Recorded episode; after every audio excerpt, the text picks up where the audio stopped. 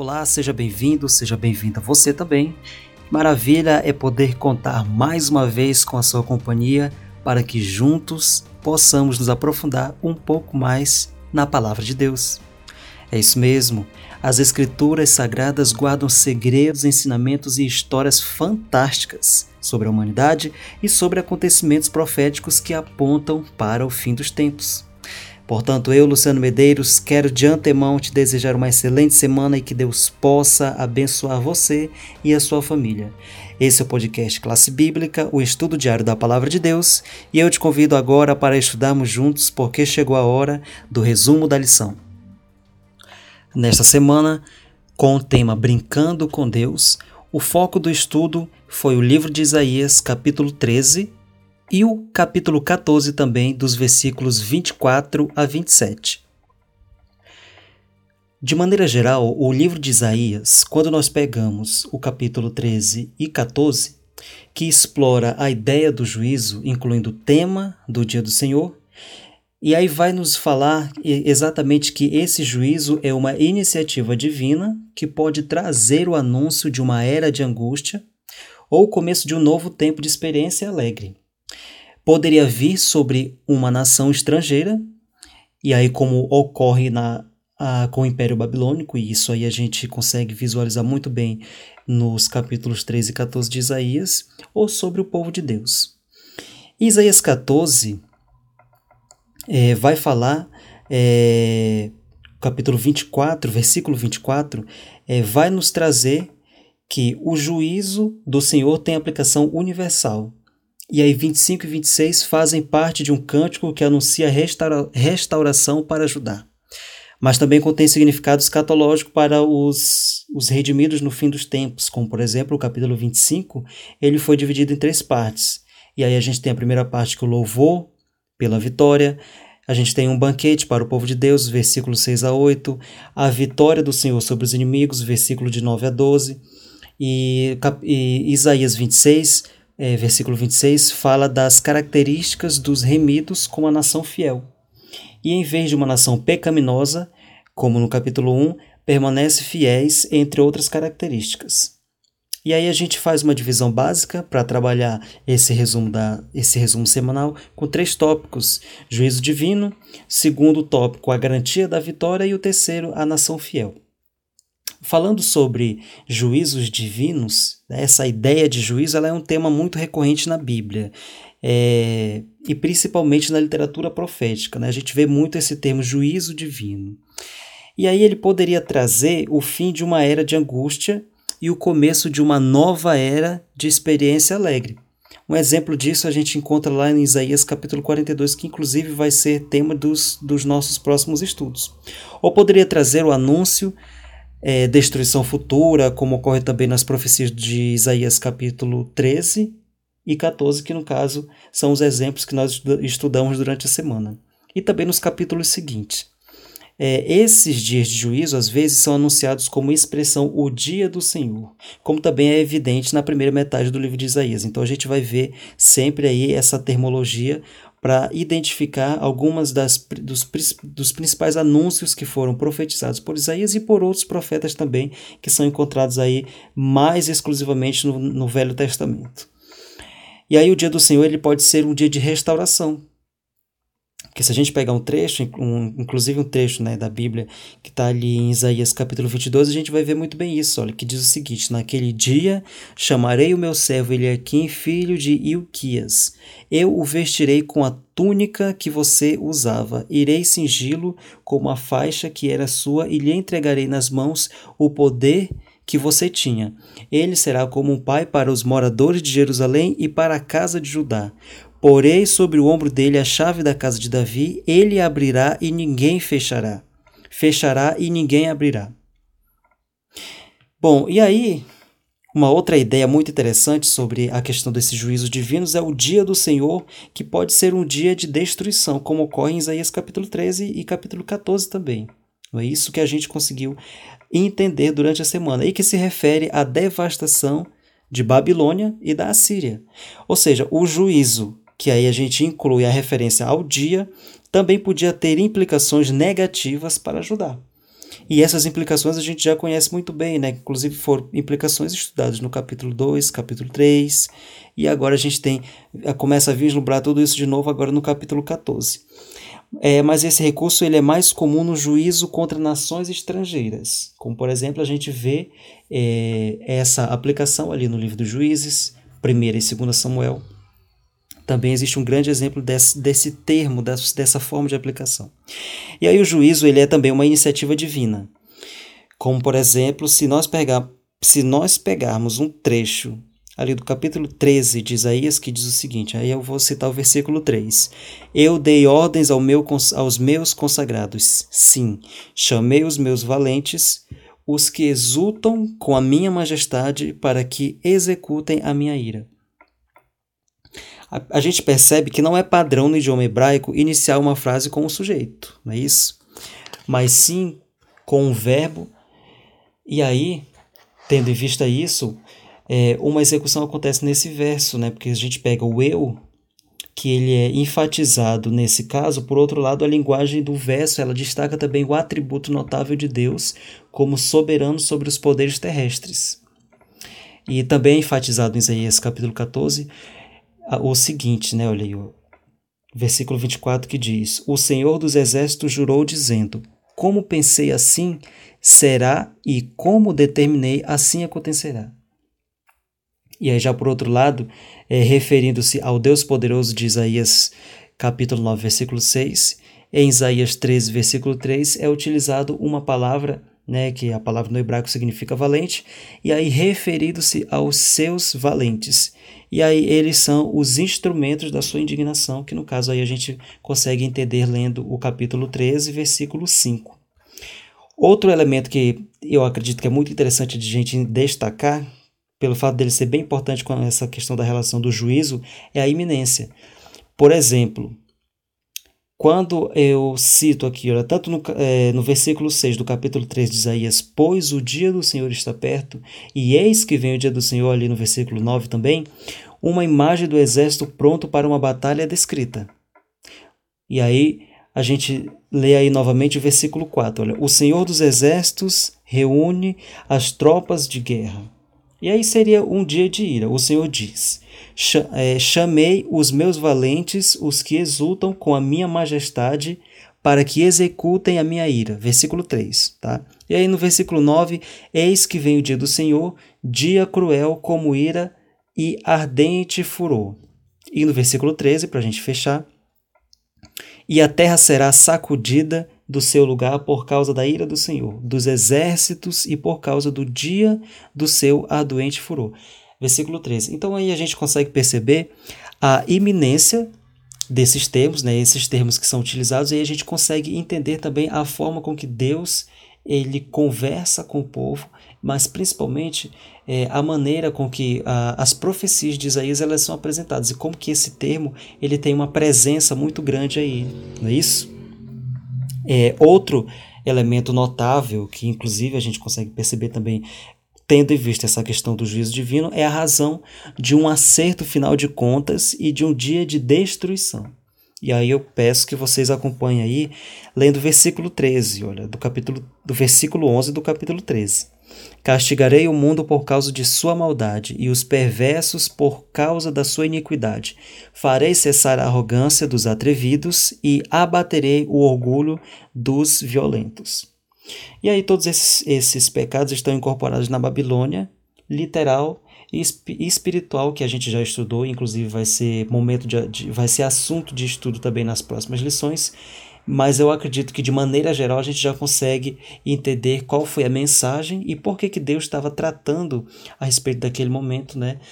É, com esse tipo de, de mensagem transmitida por intermédio de Isaías para o povo de Deus.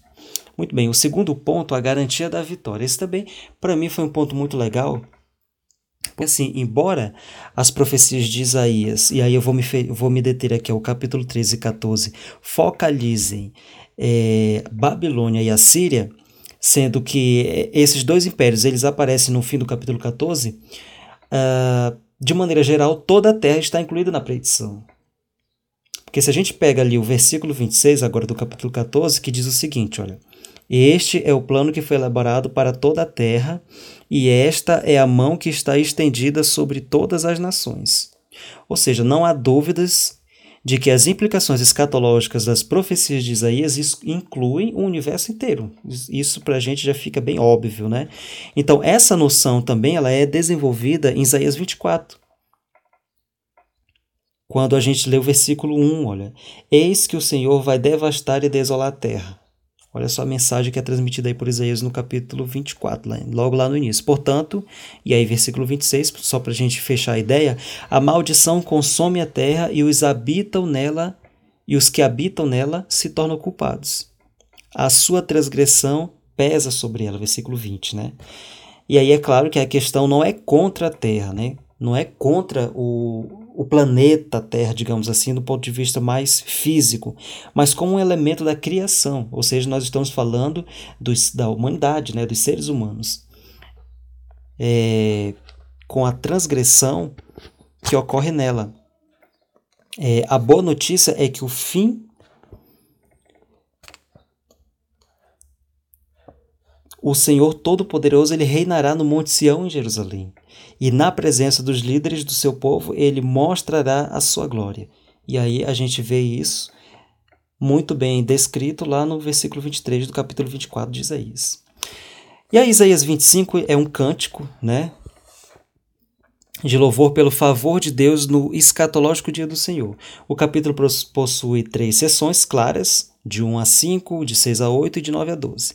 A primeira parte é o cântico de louvor pelo que Deus fez por seu povo, após prolongada dor e sofrimento. E aí Deus ele realizou o que havia planejado para o seu povo, porque tens feito maravilhas e tens executado os teus conselhos antigos fiéis e verdadeiros. Olha só, capítulo 25, versículo 1, é essa a ideia, né?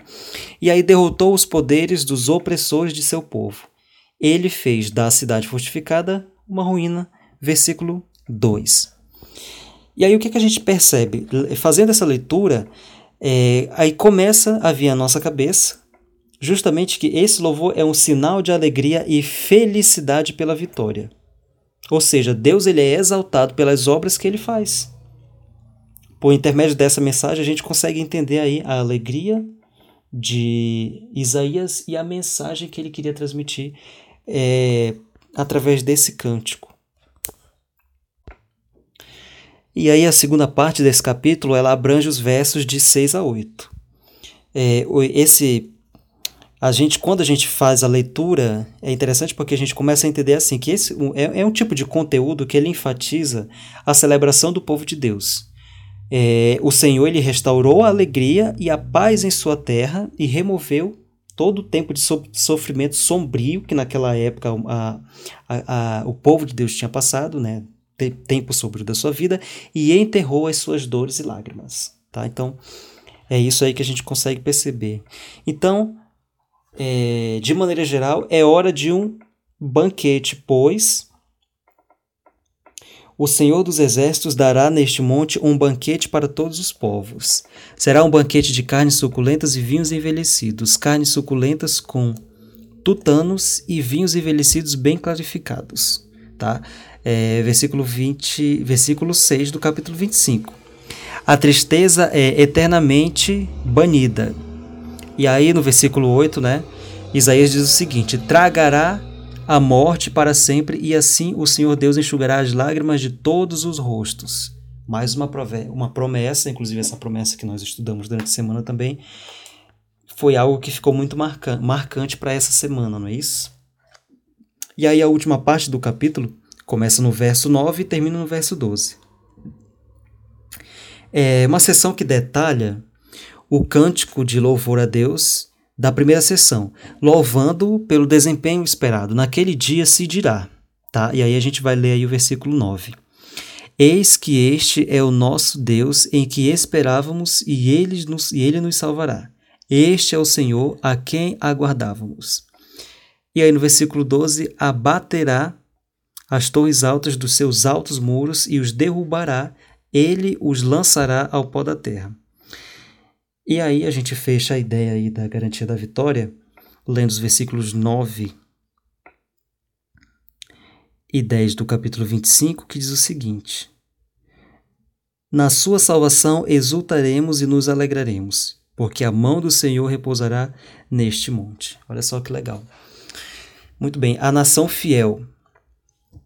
O cântico de Isaías no capítulo 26, ele complementa o cântico do capítulo 25. É, particularmente os versos de 1 a 10, eles enfatizam um tópico que para mim assim, é muito importante em relação aos remidos, porque ele aplica, em primeiro lugar, a nação de Judá que retorna à sua terra natal quando, quando eles foram liberados do exílio de Babilônia, né, no momento em que Nabucodonosor invade é, Judá e leva lá os príncipes, leva a população cativa, e são, é, são passados 70 anos e logo depois eles retornam, retornam para sua terra natal. E aí o tópico dessa sessão é, portanto, a fidelidade. Né? E aí a questão básica é, por, em forma de pergunta: quem é capaz de entrar nos portões e participar do banquete? Muito bem, aí a gente vai se deter à questão do cântico. Porque assim, o cântico ele descreve a cidade como uma cidade fortificada. Agora a ordem vem. Abram os portões para que entre a nação justa que guarda a fidelidade. Isso aí você vai ler lá no versículo 2. E aí a nação não mais é pecaminosa. Inclusive, se você quiser fazer uma comparação com o capítulo 1 de Isaías, é, você vai perceber então aí que a gente já está tratando de uma nação justa. E aí a expressão hebraica usada para a palavra justa, ela tem uma, ela vem de acordo com o lexo hebraico que denota várias coisas, como por exemplo, a primeira denotação fala sobre uma pessoa correta, que age e lida com a sua vida corretamente. Em segundo, em segundo plano, uma pessoa piedosa, pertencente à comunidade do Senhor. E aí, em terceiro, a pessoa que tem prazer nos mandamentos de Deus. E em quarto, aquele é, que é considerado justo, correto, considerado justo e correto, não é isso? E aí, em resumo, é uma palavra que descreve alguém justo, né? A gente está falando aí sobre justiça. E além disso, esses versos em Isaías 26, eles apresentam mais detalhes sobre as características dos remidos e complementam a linha de pensamento anterior. Como, por exemplo, né, versículo 2, o fiel, né, que guarda a fidelidade, ou como traduz a nova versão internacional, se mantém fiel. Outra característica dos remidos é que eles confiam no Senhor, e que é enfatizado duas vezes em Isaías, que no caso aí a gente vai utilizar agora como exemplo os versículos 13 e 4 do capítulo 26, que diz o seguinte: Tu Senhor, conservarás em perfeita paz aquele cujo propósito é firme, porque ele confia em ti, confiem sempre no Senhor. Olha só que interessante. E aí a gente vai trazer para discussão também o versículo 7, que introduz uma nova palavra, que no caso aí seria um adjetivo, né? Porque, porque para descrever os remidos, a gente tem uma expressão hebraica que descreve uma pessoa correta ou justo. Agora a gente tem agora dois adjetivos, dois adjetivos, né? Que é muito difícil uma pessoa ser justa e não ser correta, ou ser correta e não ser justa. Então, é, são duas palavras hebraicas aí que, que a gente encontra é, sendo apreciadas por Isaías e apresentadas em vários aspectos, mas principalmente aí no capítulo 26. E aí o versículo diz, o versículo 7 diz o seguinte: A vereda do justo é plana, tu que és justo, aplanas a vereda do justo. E aí a gente está falando agora aí sobre correção e sobre justiça. Versículo 8 e 9 também é, são versículos que oferecem outros elementos na experiência do povo fiel, que entrará na cidade redimida. E olha só o que escreve: Também através dos teus juízos, Senhor, te esperamos no teu nome e na tua memória. Está o desejo da nossa alma. Com minha alma suspiro de noite por ti e, com o meu espírito dentro de mim, eu te busco ansiosamente. Porque quando os teus juízos reinam na terra, os moradores do mundo aprendem a justiça. Ou seja, uma mensagem muito profunda que nos faz pensar também a respeito do que nós esperamos de Deus nas nossas vidas. E isso também nos, nos faz refletir que a volta de Jesus Cristo está muito próxima e que nós precisamos também tomar a nossa decisão e, assim como Isaías, ser fiel. também ser justo e ser correto nas coisas que nós fazemos, porque Deus ele está olhando por nós e ele vai permitir também que se nós se nós quisermos realmente a nossa salvação, essa salvação virá para nós como um troféu. É, a cena do juízo, que inclusive a cena que foi retratada durante essa semana, ela parece ser bastante aterrorizante e horripilante para muitas pessoas, tá? Inclusive, inclusive pessoas não cristãs. Mas, mas assim, muitas vezes o medo do juízo iminente impele as pessoas a buscar a Deus, a buscar a salvação em Jesus Cristo e finalmente a entrar no caminho da salvação. E aí, que tipo de lição nós podemos aprender das cenas do juízo do livro de, de, de Isaías? E aí eu gostaria que você refletisse a respeito disso. Como, por exemplo, em Isaías 25, Deus mostrou com antecedência sua fidelidade para libertar o seu povo da opressão dos inimigos. Né? É, ele os derrubará com seu grande poder e dará paz e alegria ao seu povo. Ele garantiu vitória no passado e nos trará vitória no futuro. Essa é uma grande verdade que a gente precisa sempre lembrar. E Deus ele é a nossa vitória. E a gente pode ter vitória sobre o sofrimento, sobre a dor, sobre o pecado, pelo poder do grandioso Deus. Mas que esperança isso nos dá ao olharmos para o dia da grande festa escatológica que o Senhor preparou para o seu povo amado. Pense nisso. Tenha você uma boa semana. Que Deus possa te abençoar, abençoar a sua família e a gente se vê no próximo estudo no resumo da lição.